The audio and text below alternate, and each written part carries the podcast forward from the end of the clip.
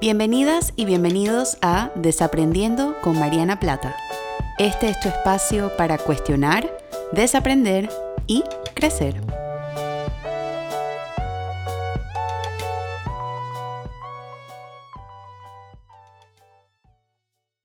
Hola a todos y a todas y bienvenidos a un nuevo episodio de Desaprendiendo. Yo soy Mariana Plata y como siempre encantada de estar compartiendo una semana más con ustedes. Acabo de ver el, número del episodio y estamos ya en el episodio número 9, eso me pone muy contenta.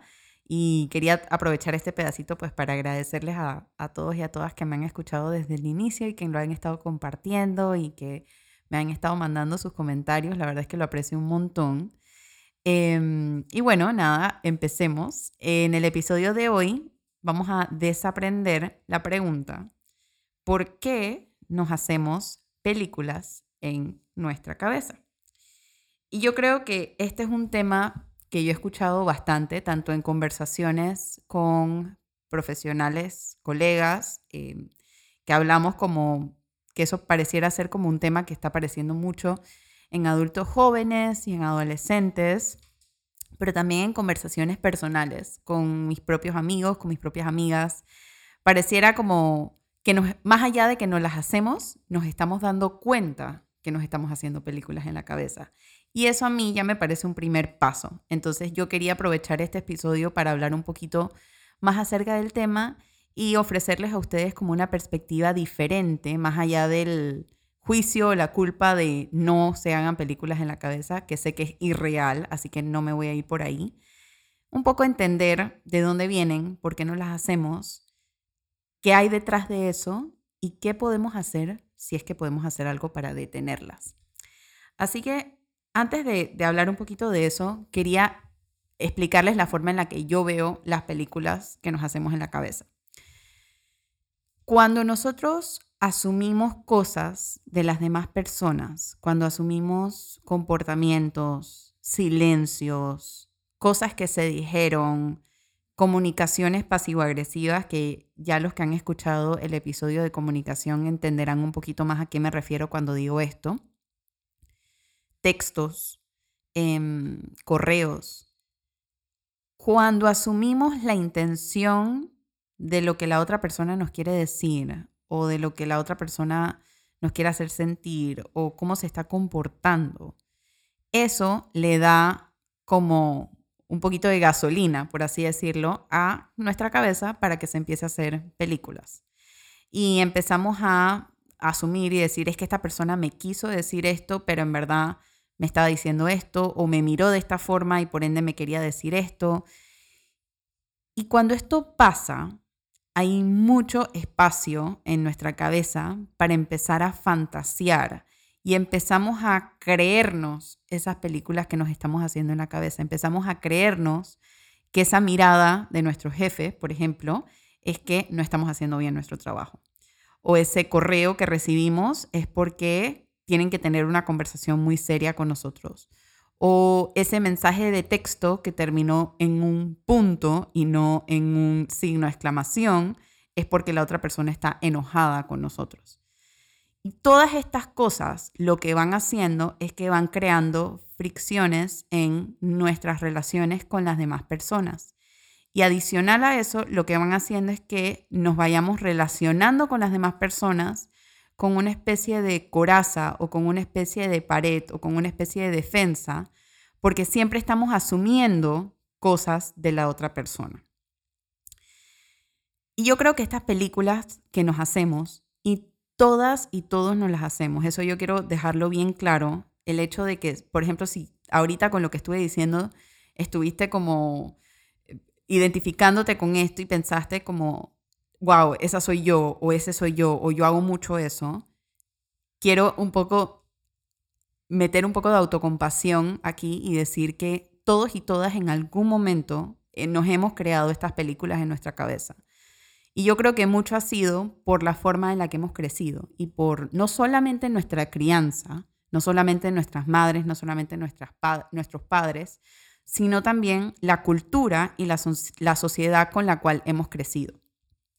Y cuando digo esto, Me refiero a que muchas veces, cuando nosotros somos niños o niñas, nosotros nos manejamos de una manera muy espontánea y nos manejamos de una forma muy auténtica.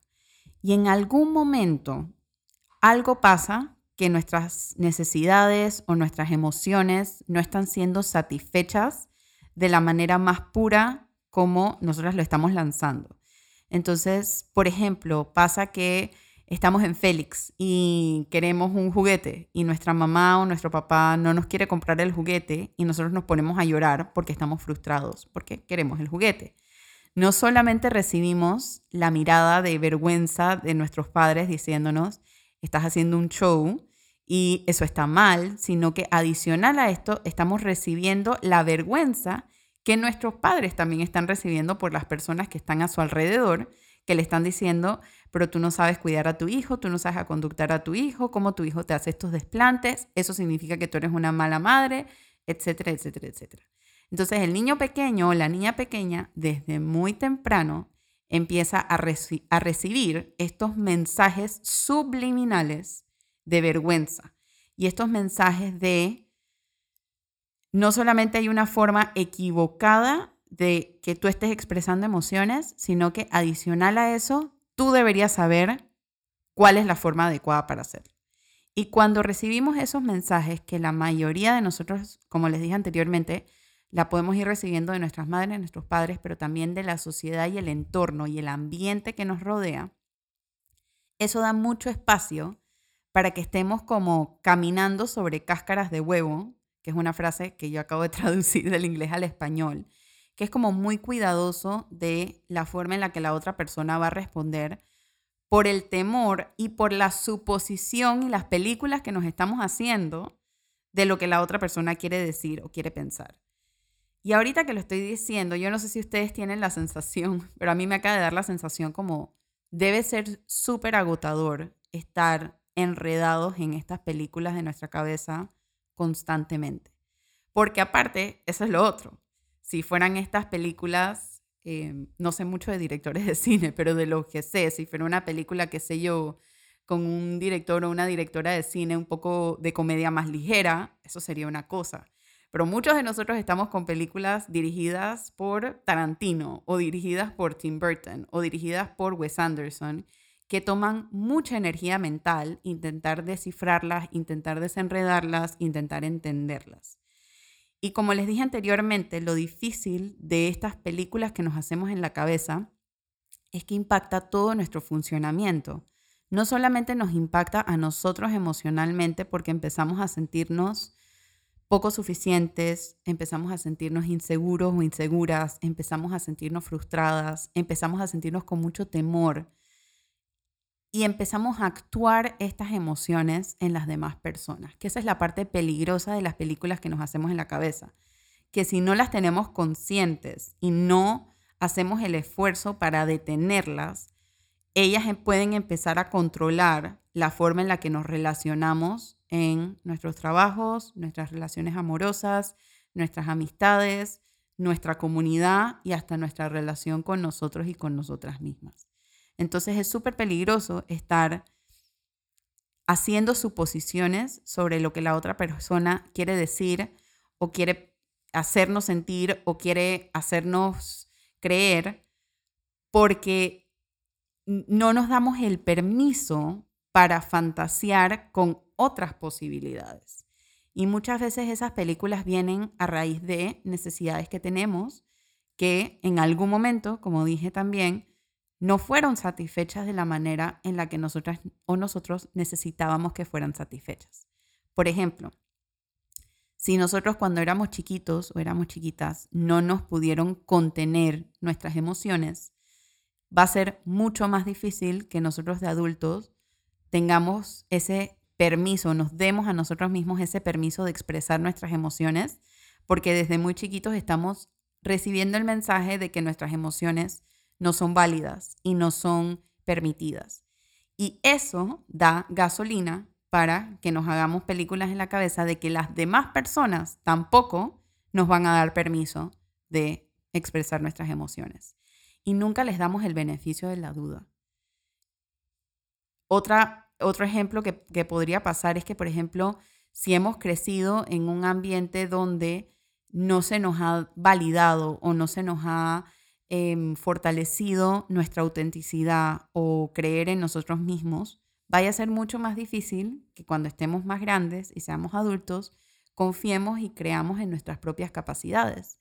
Por ende, eso le puede dar gasolina a nuestro cerebro o a nuestras películas que nos hacemos en la cabeza para asumir y hacernos suposiciones que el resto de la gente tampoco cree en nosotros, tampoco cree en nosotras.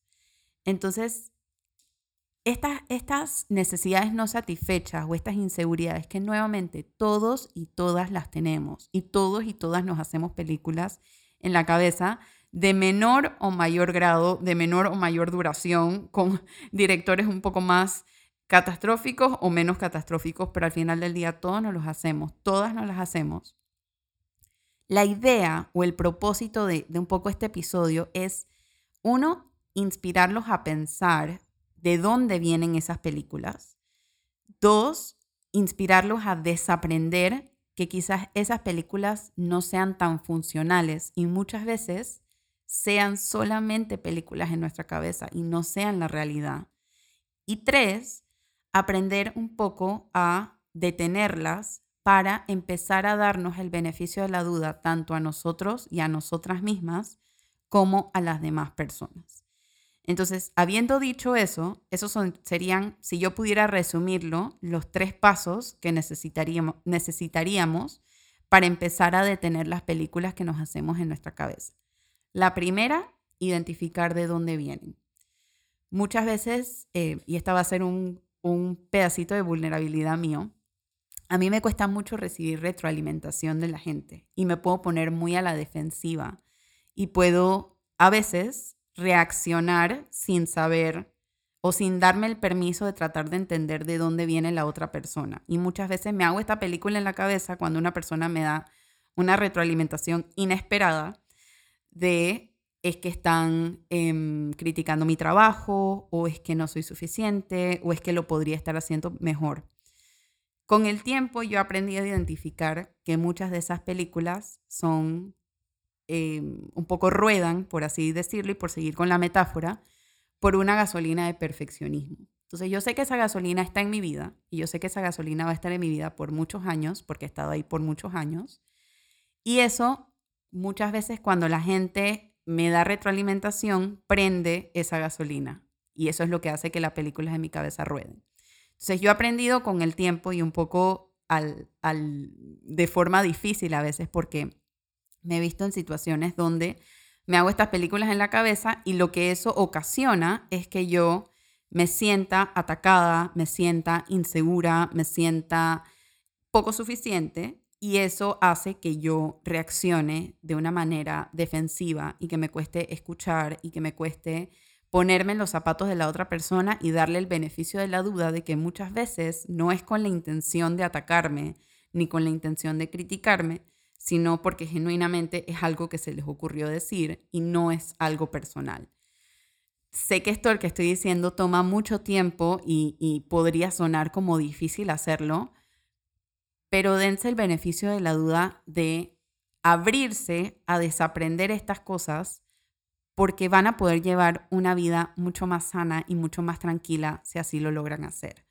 La realidad es que si nos estamos manejando con la gente, con películas que nos hacemos en la cabeza y no buscamos el apoyo o la ayuda para desenredarlas, porque muchas veces toma a otra persona que nos ayuda a desenredar esa película porque nosotros mismos y nosotras mismas no podemos hacerlo solas y no pasa nada. Si nosotros no lo hacemos, tendemos a llevar relaciones que pueden ser muy dañinas y pueden ocasionar fricción en un lugar donde no había necesidad de hacerlo, sino que se nos estamos manifestando como con, estas predisposiciones o con estas suposiciones.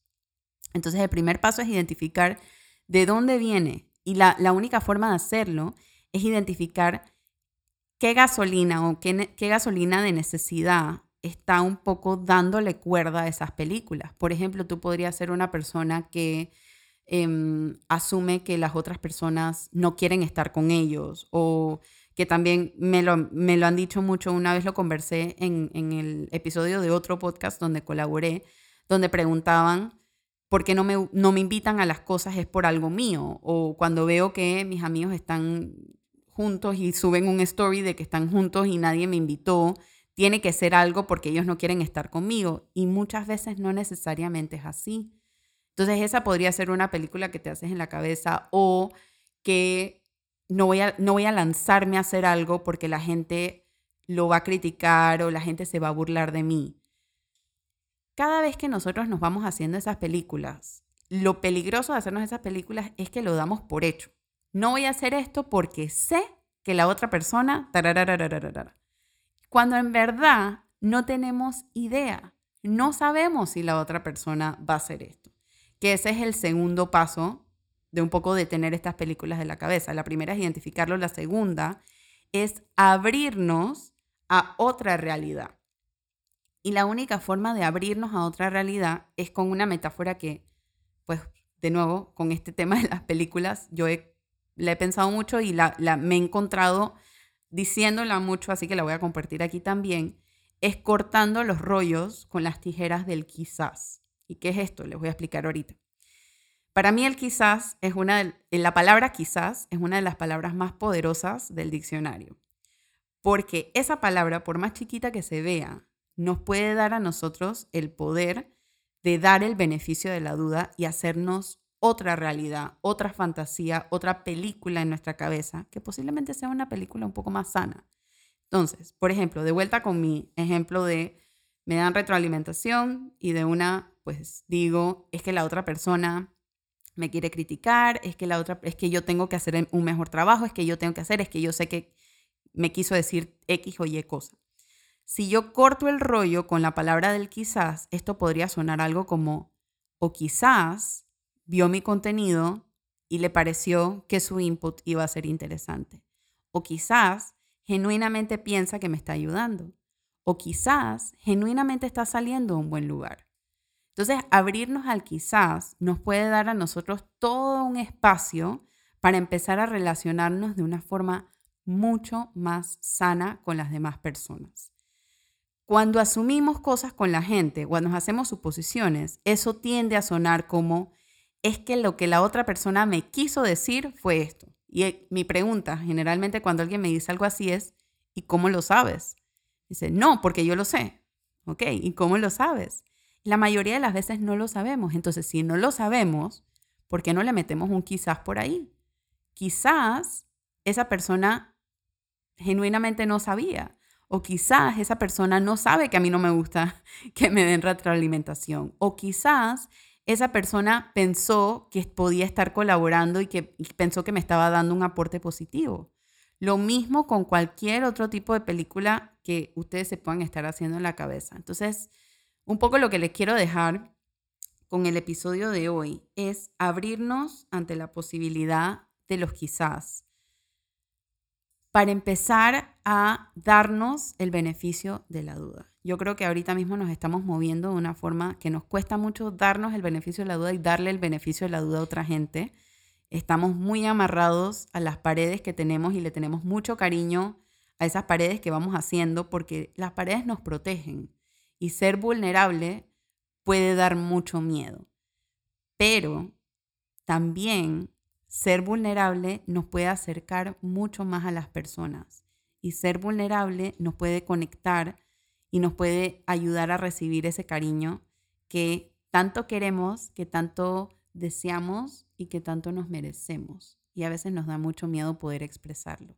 Y mientras más apegados estemos a las películas de nuestra cabeza, menos espacio tenemos para recibir ese afecto, ese cariño que estoy segura que muchas personas quieren darles pero no saben cómo por esas paredes que también están puestas. Entonces, sé que no es algo fácil, esto toma mucho tiempo y toma mucho desaprendizaje, como la mayoría de las cosas de nuestro mundo interno, pero no es imposible. Vivir una vida con menos películas de nuestra cabeza y con películas de más corta duración es posible y es sano. Es algo que nos va a ayudar a todos, y a, todos y a todas a llevar relaciones mucho más auténticas, que al final del día es lo que yo creo que hace falta en este mundo para que sea un lugar un poco más amable, un poco más empático y un poco más respetuoso. Así que espero que este episodio haya dado un poquito de gasolina de desaprendizaje y lo usemos para cuestionarnos un poco estas cosas y abrirnos a los quizás. Porque al final del día ahí es donde está la vulnerabilidad y ahí es donde está la conexión humana. Así que como siempre, si te gustó este episodio o estás pensando algo o te hizo acordarte de algo, no dudes en escribirme. Estoy en Instagram, en Twitter y en Facebook como arroba marianaplatapsy o a mi correo info arroba marianaplata.com. Muchísimas gracias por estar aquí una semana más y nos vemos la próxima semana con otro episodio de Desaprendiendo. Chao.